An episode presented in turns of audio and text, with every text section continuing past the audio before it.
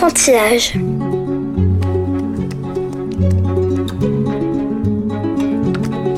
Ma poupée va manger des poissons bien salés.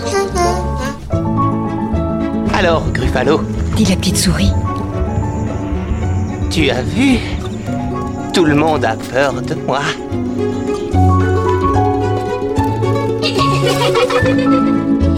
Il était le dernier d'une famille de bûcherons qui décidèrent de les abandonner dans la forêt. Enfantillage, le rendez-vous des livres pour enfants.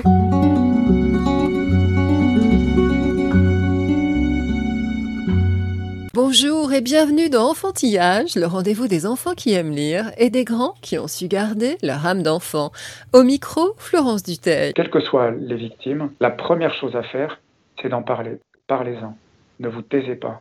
Parce que que ce soit pour le martyr de certains peuples indigènes, que ce soit des enfants, des femmes battues, les bourreaux euh, prospèrent dans le silence. Jean-François Chabat, une voix majeure de la littérature jeunesse, s'élève pour dénoncer le sort des aborigènes d'Australie dans un roman pour adolescents issu de quatre ans passés aux côtés des derniers représentants de cette civilisation fascinante et menacée de disparition qui est la plus ancienne sur Terre. Le héros de Redman, publié au Diable Vauvert, est Marvelous, 13 ans, Pijanjara du désert, qui croit, comme tous les siens, que le monde est né d'un rêve. En fin d'émission, nos coups de cœur dans tout nouveau tout beau, mais voici la chronique de Rémi. Je m'appelle Rémi, je suis un énorme lecteur. Un jour sans lecture, c'est comme euh, un jour sans repas, quoi. Mon livre préféré.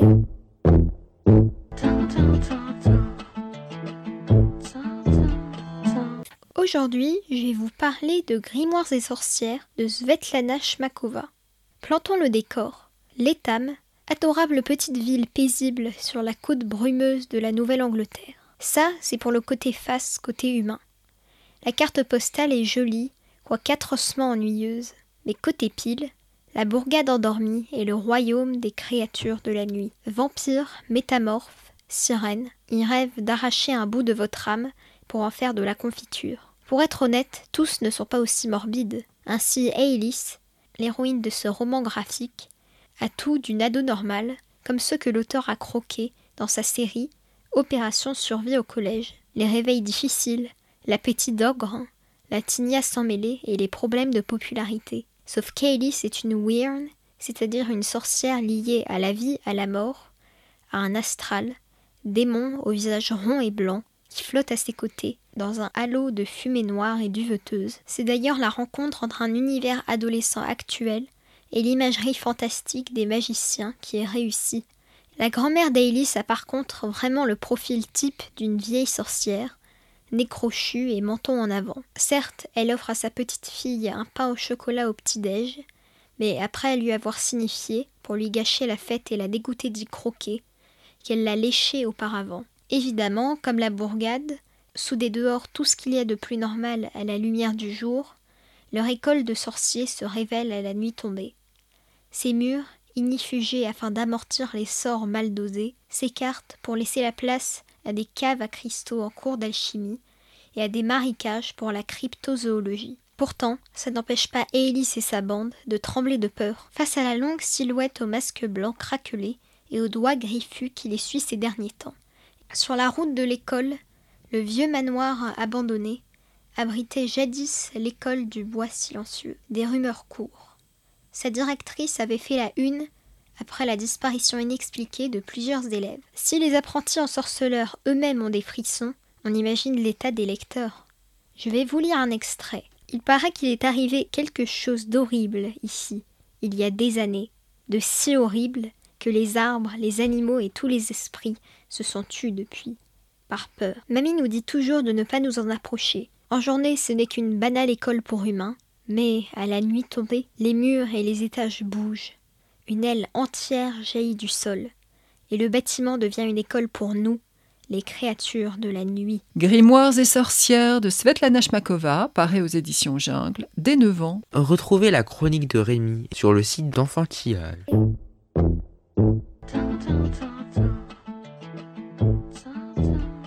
Jean-François Chabat, merci de venir au micro d'enfantillage. Bonjour. Bonjour et merci à vous Florence. On vient d'écouter Rémi qui nous a parlé de sa dernière lecture et ça m'amène à vous poser la première question rituelle d'enfantillage. Jean-François Chabat, quel enfant lecteur étiez-vous? Oh, c'est pas très original pour un écrivain, j'étais un très très gros lecteur et plutôt précoce, ça, ça fait prétentieux mais bon, c'est une réalité. Je lisais des livres pour adultes à partir de l'âge de 11 ou 12 ans.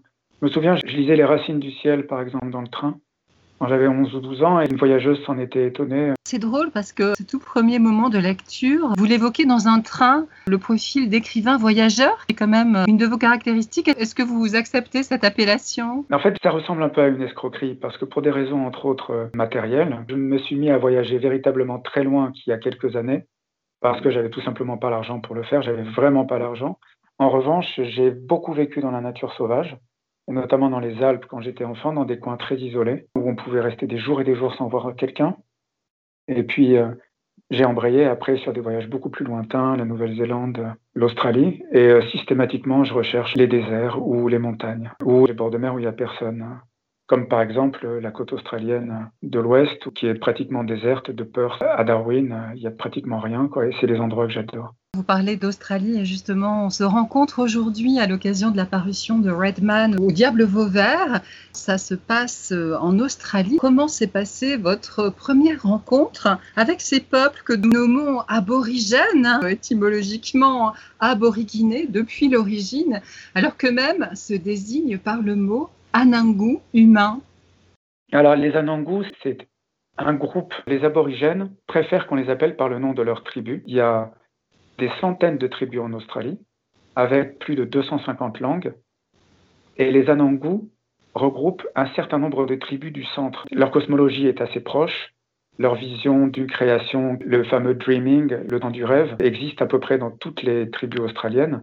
Mais entre un Yamaji euh, du sud-ouest et puis euh, un Pichanjajala du centre, il y a de très grandes différences de pratiques, de comportements, et c'est probablement lié à la géographie puisque les Pichanjaja sont des peuples du désert.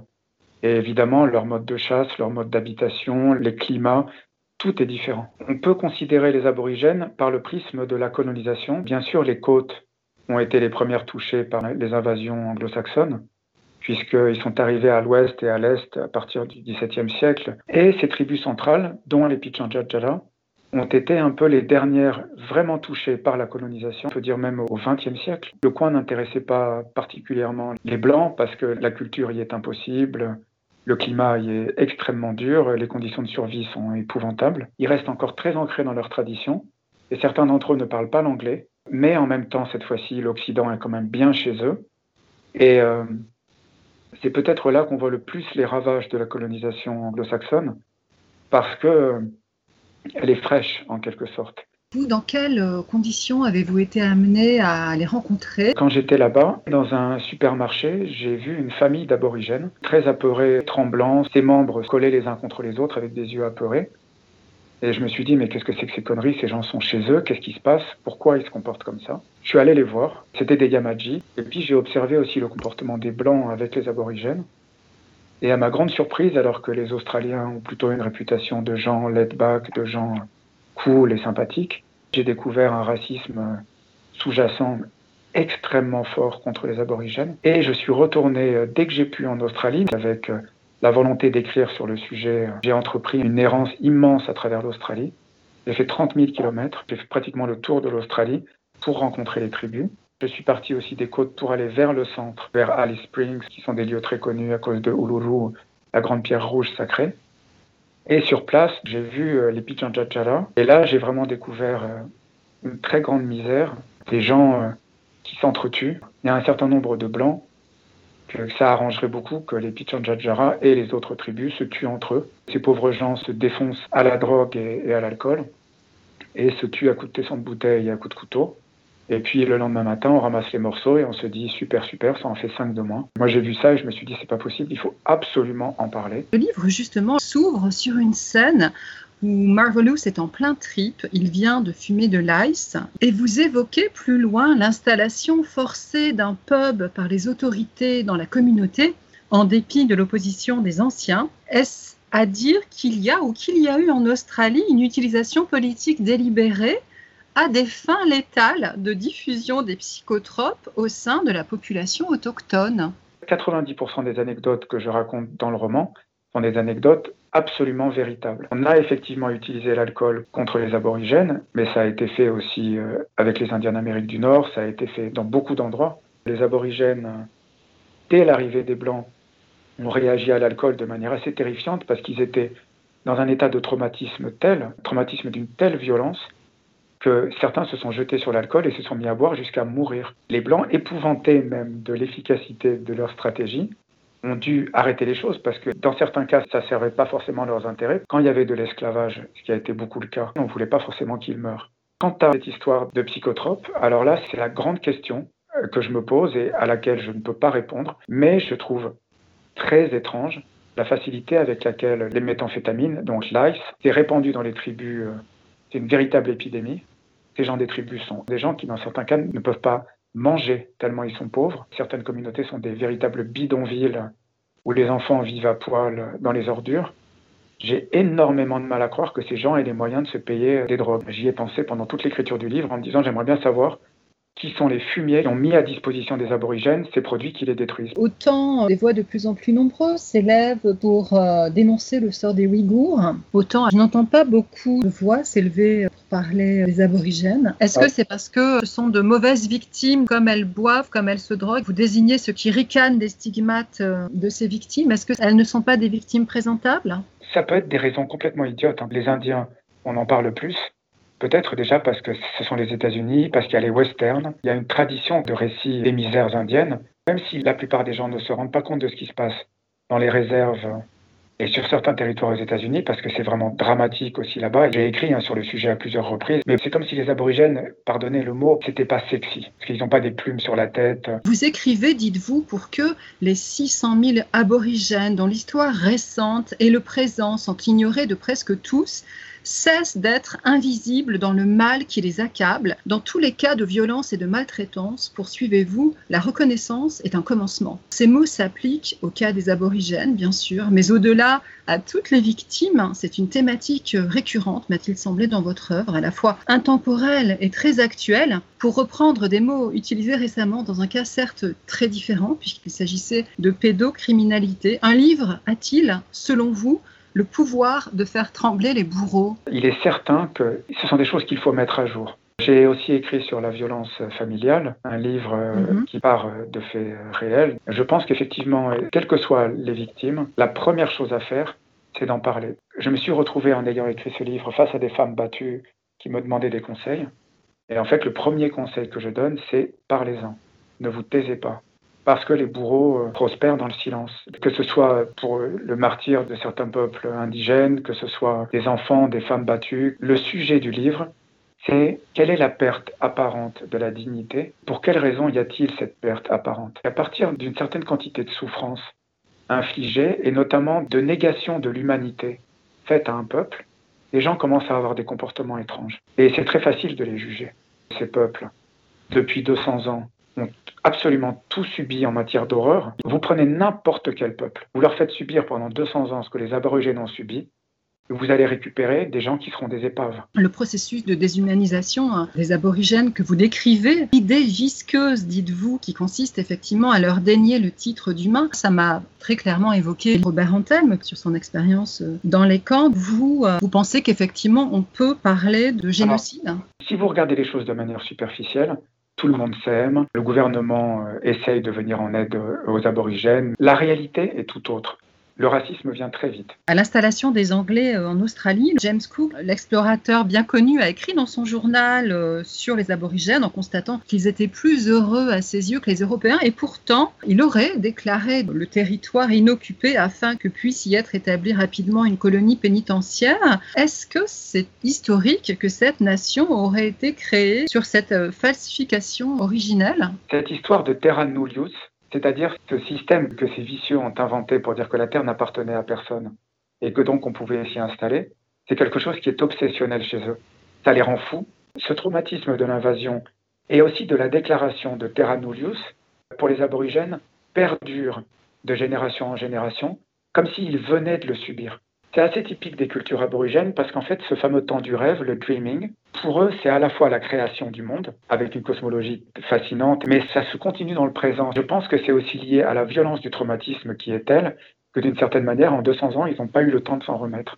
C'est très fascinant à voir et, très triste aussi. Vous vous déclarez très admiratif de l'univers mental extraordinaire des aborigènes. Vous évoquez, et c'est très beau, leur compréhension très fine de l'univers et aussi leur candeur splendide. On est face à une espèce de pureté des sentiments. Les liens sont plus forts et aussi la manière d'exprimer ces liens est différente. Je pense à un ami euh, aborigène du centre qui parlait de son grand-père un peu comme pourrait en parler un petit garçon de 8 ans, avec autant d'affection et une affection aussi viscérale, alors que c'est un homme qui a 45 ans. Votre héros, euh, Marvelous, il est arrivé à l'âge de l'initiation et euh, il va croiser le chemin d'un être euh, qui va le guider, un guerrier magique. Comment est-ce que vous avez fait pour imaginer, puisque il était hors de question que vous puissiez assister à une cérémonie? Ces fameux Redmen sont très redoutés parce que eux, ils sont pas en train de boire toute la journée, ils sont pas drogués. Ce sont des gens qui vont réprimer de manière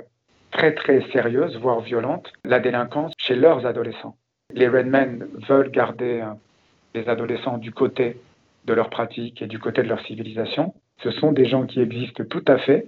C'est pas du tout mon imagination. Comme euh, Plusieurs de vos personnages, Marvelous est orphelin. Il a perdu sa mère hein, trois ans avant le début du roman et peu après son père. Il n'a pas le droit même de prononcer le nom de la défunte. En Australie, ça va jusqu'au fait qu'on ne peut pas regarder des films avec des morts ou montrer des photos de morts. Quand vous avez des documents historiques euh, qui montrent des personnes aborigènes, très très souvent, vous avez des commentaires en dessous qui disent Nous prévenons les aborigènes et les gens des Torres Islands qu'il y a sur ces photos la présence de personnes décédées parce que c'est un tabou très très fort chez eux. Le processus de deuil chez les aborigènes s'appelle le sorry business. Ce sont des cérémonies compliquées qui s'étendent sur de longues durées, mais il y a tellement de morts qu'ils ne peuvent même plus le faire. Non seulement les adultes meurent, mais il y a surtout euh, un taux de suicide chez les enfants qui est euh, littéralement démentiel et beaucoup de pendaisons. Vous retrouvez des enfants de 10 ans pendus dans les arbres. Je crois de mémoire que l'espérance de vie des aborigènes dans certains coins c'est 45 ans. Par exemple, je repense à Broome, c'est une cité côtière du nord-ouest. Vous voyez à la nuit tombée les aborigènes qui sortent avec leurs bouteilles d'alcool. Vous voyez des vieilles dames de 70 ans qui tiennent leurs bouteilles par le goulot et qui errent comme ça dans les rues. Et en fait, vous voyez bien ce qui est en train de se passer, c'est que ces gens se tuent. Et je peux vous assurer que ce sont des souvenirs qui me hanteront jusqu'à la fin. Rien que d'y repenser, j'ai le cœur serré. Votre héros, Marvelous, finit par admettre que les Pirampa, les Blancs, font partie du grand tout. Est-ce que, quand même, vous voyez une réconciliation? Malheureusement, il y a soit l'assimilation, soit la mort. Soit vous devenez blanc, vous adoptez euh, le comportement des blancs, le mode de vie des blancs, soit vous disparaissez. Les blancs euh, rigolent en parlant du Toyota Dream et du fait que les aborigènes ne pensent qu'à acquérir les biens matériels des Blancs. C'est un petit peu les verroteries d'autrefois avec les Africains. Ils disent, mais les aborigènes se plaignent qu'on est venu chez eux, mais regardez, tout ce qu'ils veulent, c'est avoir une télé et un 4x4 et la Wi-Fi. Mais qu'est-ce qu'il leur reste? On leur vole leur culture, on leur a volé leur langue, on leur a volé leurs enfants, on leur a volé leur terre, d'abord et avant tout leur terre qu'ils n'ont plus. Ils n'ont pas les moyens d'acquérir les biens matériels qui leur sont mis sous le nez. On leur enlève leur valeur spirituelle, on leur enlève leur mode de vie, et on leur donne même pas le matériel en échange. Ils ont perdu l'essentiel de leur culture d'origine. Ils n'ont plus ce qu'ils avaient avant et ils n'ont pas non plus ce que les Blancs ont apporté. Donc ils n'ont plus rien. Pourtant, votre Marvelous fait une rencontre euh, improbable avec une jeune Suédoise blonde, diaphane et piercée, comme échappée d'un livre de Stieg Larsson. Sans vouloir spoiler, bien évidemment, qu'est-ce que vous avez voulu signifier par là? Il y a quand même de l'espoir. Pour moi, cette jeune femme incarne l'Europe. C'est l'Europe de mes lecteurs. Il fallait que je crée un positionnement de mon héros, Marvelous, par rapport aux Blancs en général. Que va-t-il se passer? Si jamais il est face à une blanche, qu'il est dans la nécessité d'aider. J'en dirai pas plus, mais qu'est-ce qui va se passer humainement en lui? Il va faire ce qu'il va faire avec cette jeune fille, mais en même temps, il va y avoir un retour à ses origines. On peut rester ancré dans sa civilisation et même y retourner de manière très très forte, sans pour autant euh, fermer la porte aux autres en disant euh, il n'y a que nous qui comptons et les autres peuvent crever. C'est de l'antiracisme que manifeste le garçon. Est-ce qu'un monde sans aborigènes euh, paraît possible? Je ne pense pas. Il y a déjà toute cette part de ces aborigènes qui sont plus assimilés qui eux survivront. Ces tribus et ces communautés qui vivent encore un mode de vie ancestral, elles sont en très grand danger, il y a un risque de disparition, mais le paradoxe, c'est que ce qui pourrait les sauver, c'est ce qui est en train de se passer du point de vue climatique. Tout ce qui est dérèglement climatique, dans le Pacifique Sud et notamment en Australie, c'est 10 fois plus, 100 fois plus que ce qu'on peut vivre en Europe. Non seulement les températures explosent, j'étais dans les 50 degrés quand j'étais là-bas, mais en plus, il y a une multiplication des ouragans et de la taille des ouragans. Dieu sait ce qui va se produire dans le siècle à venir en Australie. Et à mon avis, ceux qui sont les mieux équipés pour faire face à tout ça, ce sont les aborigènes. Parce que eux, ça fait 50 ou 60 000 ans qu'ils sont là. Donc ils ont l'habitude des conditions difficiles. En revanche, les Blancs, dans leur petit confort, avec leur air conditionné et leur petite maison fragile, je ne sais pas trop ce qui va se passer pour eux. Donc il ne serait pas impossible que dans le long terme, ça soit la nature qui venge les aborigènes. Jean-François Chabat, merci d'être venu au micro d'enfantillage. Mais merci à vous.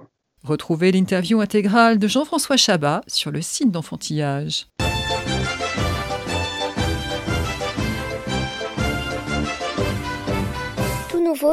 À 10 ans, petit frère éloigné du Marvelous de Redman, Mobu le pygmée parle Baka, la langue des siens, mais aussi Bantu, comme les grands noirs à côté, et français, comme les blancs, qui viennent pour certains construire des écoles et pour d'autres déboiser. À l'abri des grands Moabis, ces arbres sacrés, sa tribu nomade vit en bonne intelligence avec son environnement et refuse de le céder aux tueurs d'arbres qui veulent qu'elle s'installe dans les huttes en béton. Ceux du village ivre l'ont fait, et maintenant, ces pygmées saoulés au gnolo-gnolo, l'alcool de maïs et de manioc, laissent leurs enfants au ventre gonflé par la malnutrition errer dans les immondices sans surveillance. L'auteur décrit précisément l'agonie lente, interminable du géant qu'on abat, ce craquement horrible, insoutenable de l'arbre dans son dernier soupir.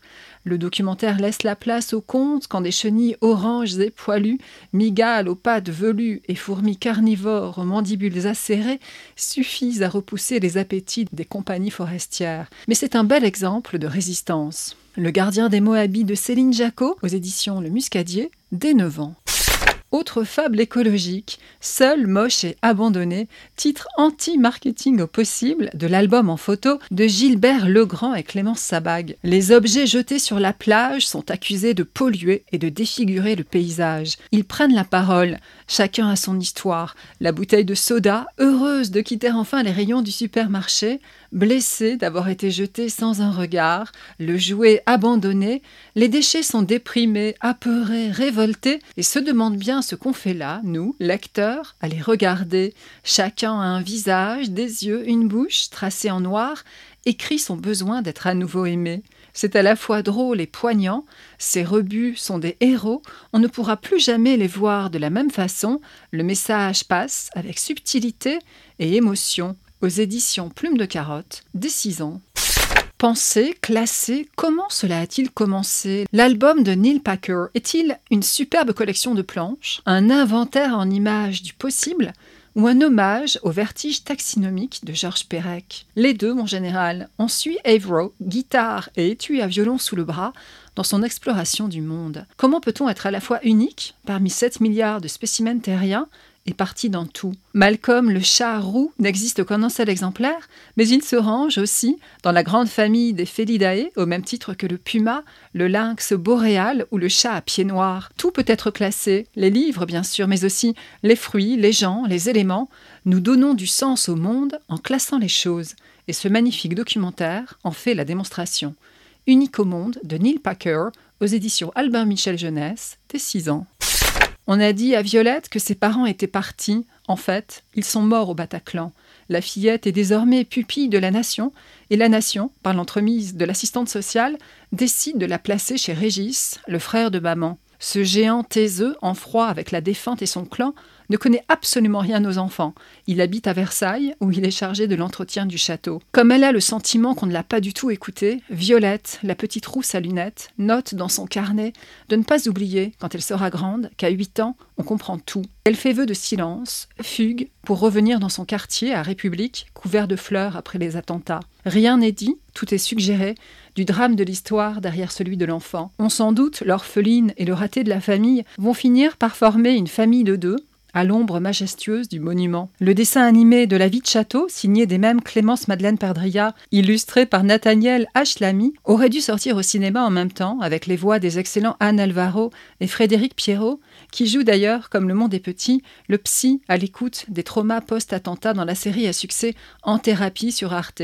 On sera au rendez-vous dans les salles obscures aux éditions de l'École des loisirs, dès 8 ans. Nouveau, tout beau. Bienvenue dans les coulisses de la fabrication d'un livre illustré. Le trio auteur, illustratrice, éditrice apparaît au fil des pages XXL pour discuter choix de décor, de personnages, de mise en page. C'est le bazar, tout le monde parle en même temps sans trouver d'accord. Le livre sera-t-il prêt à temps? Une seule solution, à toi de jouer, petit lecteur. Nous espérons que tu réussiras là où nous avons échoué. C'est gonflé, déconcertant et évidemment parfaitement réussi. La malédiction des flamants roses d'Alice de Nussy, illustrée par Yannick Coate aux éditions Grâce et Jeunesse dès 3 ans.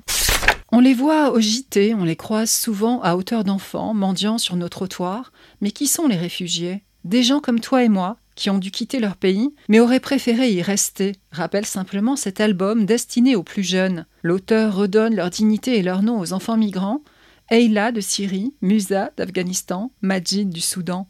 En leur temps, Anne Frank, Einstein ou Freddie Mercury ont été l'un d'eux, un album utile pour changer de regard. C'est quoi un réfugié d'Élise Gravel, aux éditions Alice Jeunesse, dès 3 ans.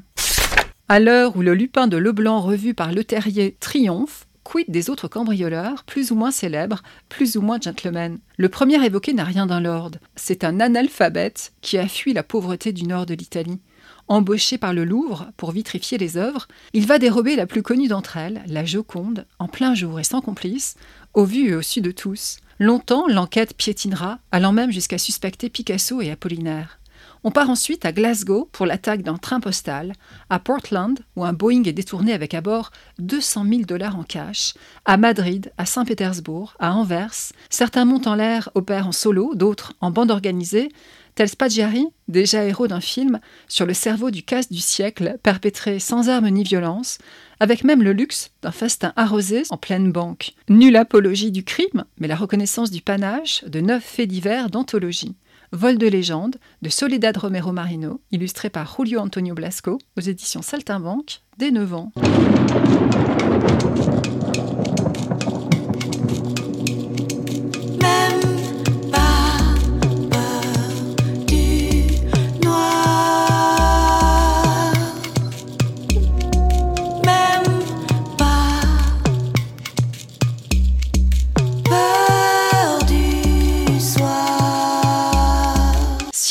Le lapin chante quand il a peur, mais la forêt entière hurle pour qu'il se taise. C'est un artiste incompris. Jusqu'à ce qu'il rencontre Distou, vieux loup du showbiz, qui connaît et a enregistré tout le monde et décide de croire en lui. Il initie le minot à la chasse au son, capter le souffle du vent, un merle en plein vol, une mouche qui baille, la vie quoi. Et Sinus devient la star de ce petit livre-disque plein de peps, mixant pop matinée d'électro et couleur fluo. Sino et Distou de Nicolas Frey, illustré par Pauline Carleroux, musique d'Helvet et Simon Eschiman, édition La Joie de lire, dès 6 ans. Le soleil s'est levé et pourtant tout a changé, tous les deux mains dans la main. Aujourd'hui c'est demain. Retrouvez les livres de Tout Nouveau Tout Beau sur le site d'Enfantillage. Enfantillage.